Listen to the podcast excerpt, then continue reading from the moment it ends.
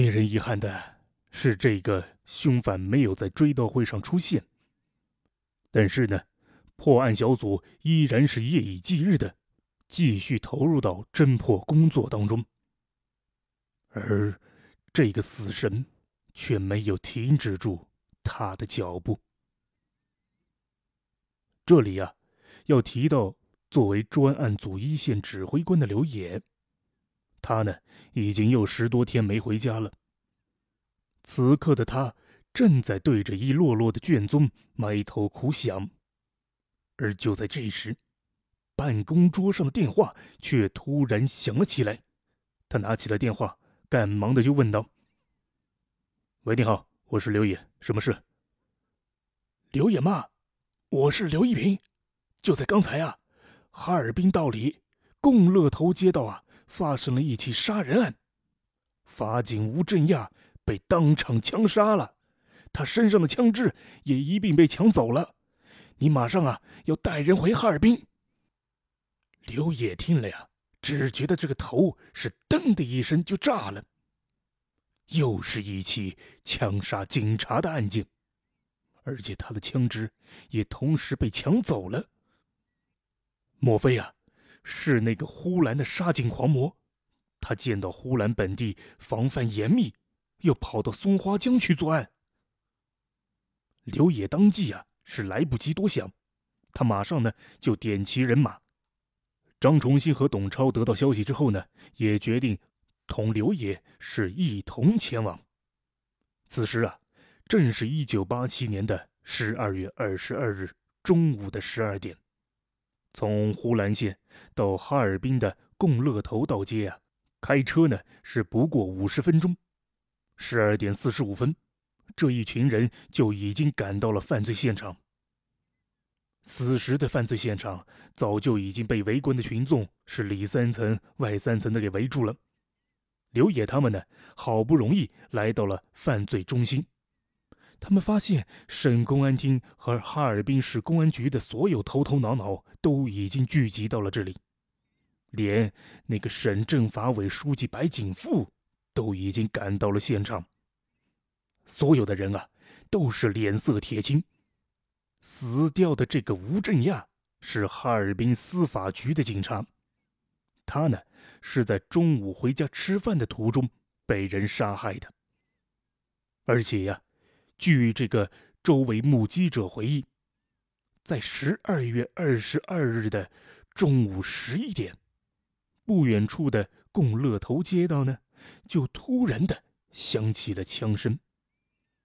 有人啊，就循着这个枪声前往查看，突然就发现，在这个共乐道街的一处上坡拐弯处，一名穿着警服的男子啊，此刻正俯卧在地上，他的头部那是鲜血滚滚而出，而四周呢，却是一个人都没有。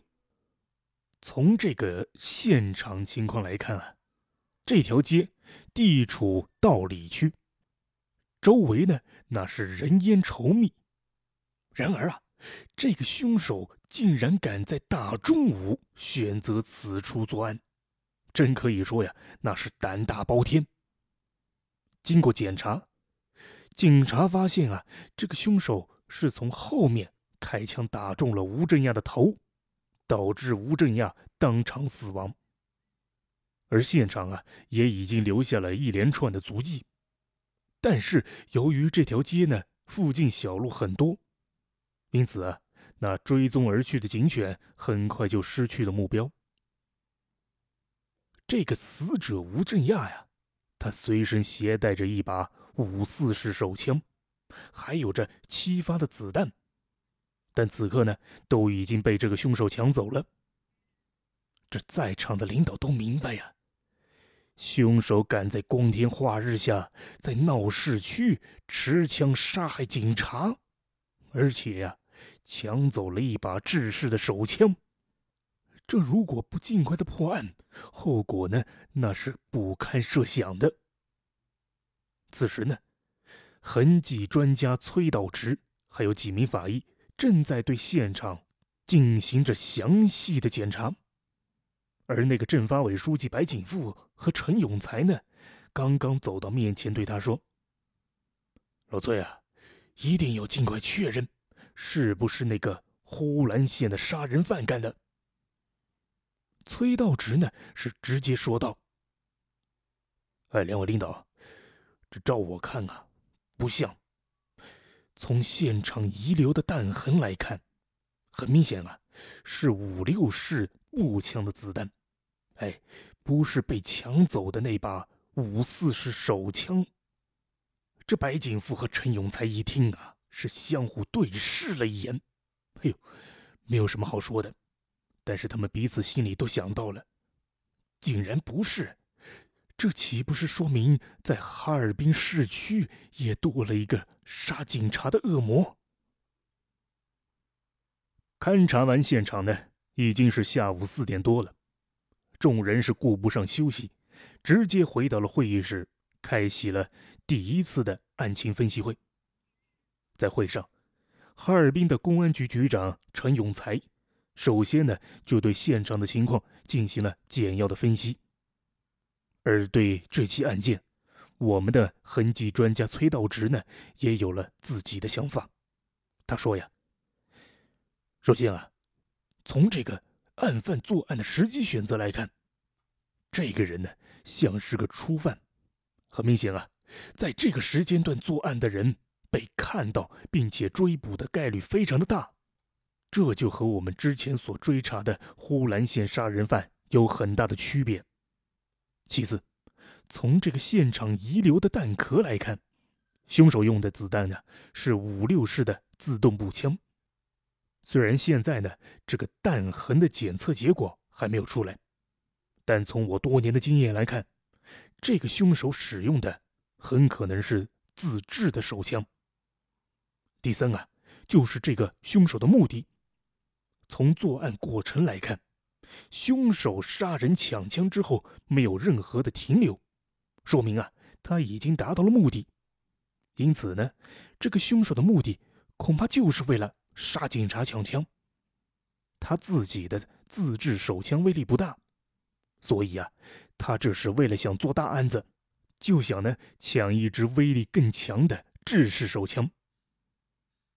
这崔道直的一番话呢，是分析的有理有据，在场的所有人都是频频的点头。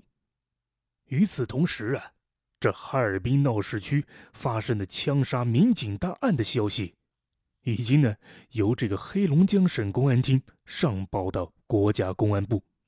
连同之前的三起杀警大案，让公安部的主管刑侦的副部长于雷感到是非常的吃惊。此时与会的白景富等人还不知道，北京方面的反应啊是如此的迅速和强烈。就在明天，中央将会派两位重要级的人物到达哈尔滨，并且协助他们破案。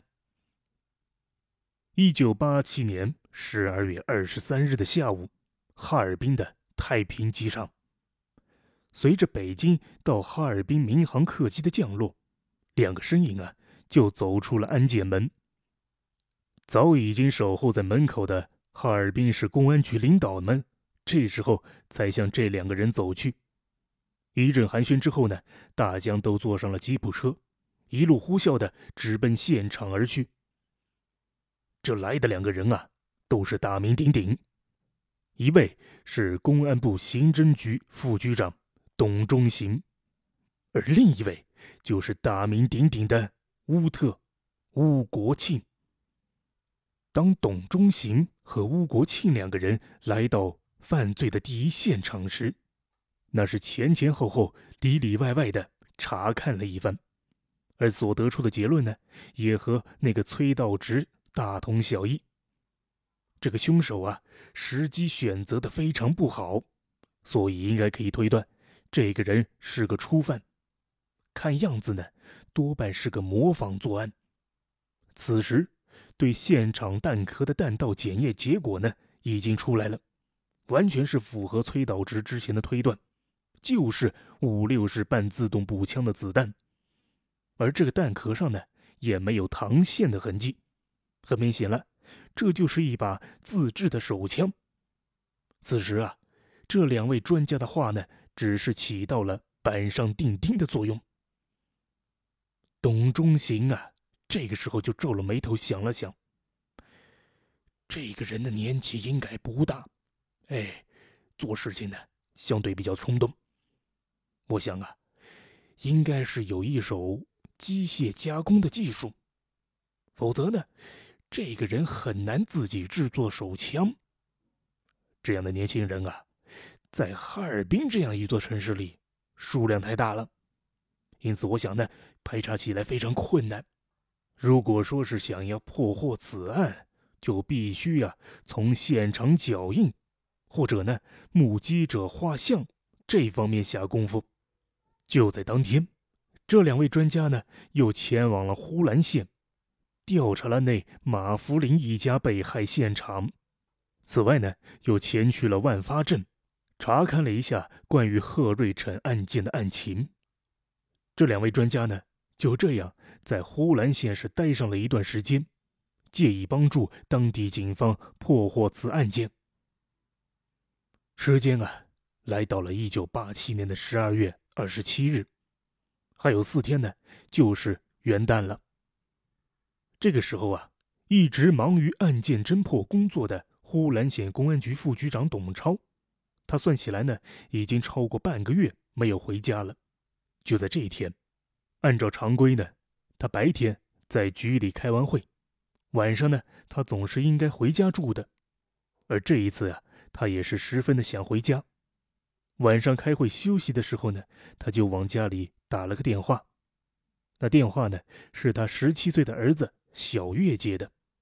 说呀，他的妈妈已经回娘家待了好几天了，还没回来呢。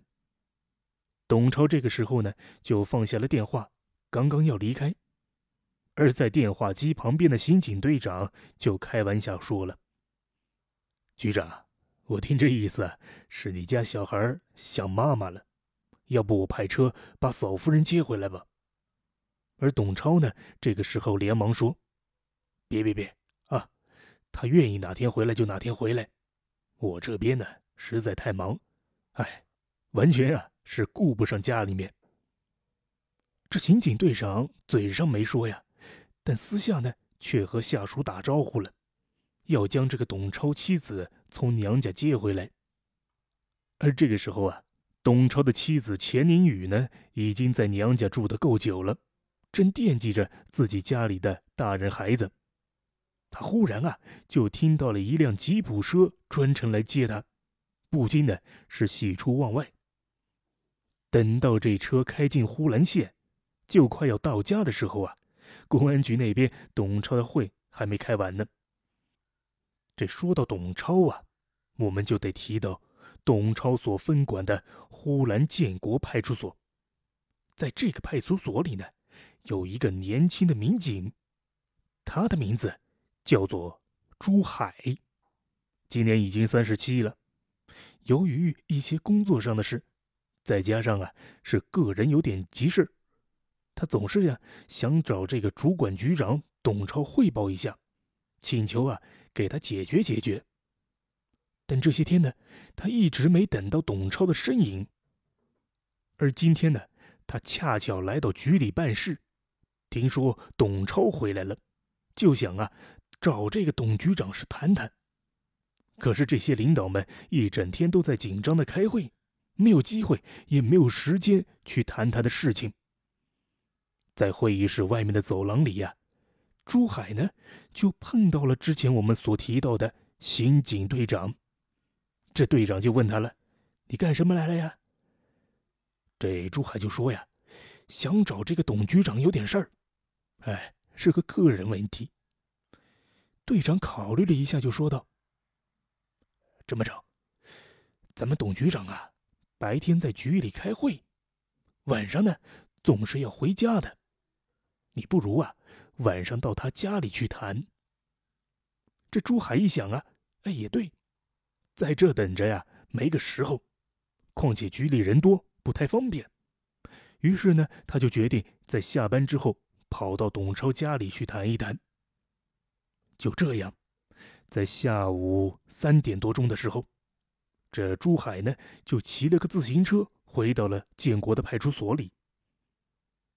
朱海呀，年轻气盛，而且呢，觉得自己穿起警服来格外的英俊，因此呢，他就没有随大流，他一直啊出入都是穿着一身的警服。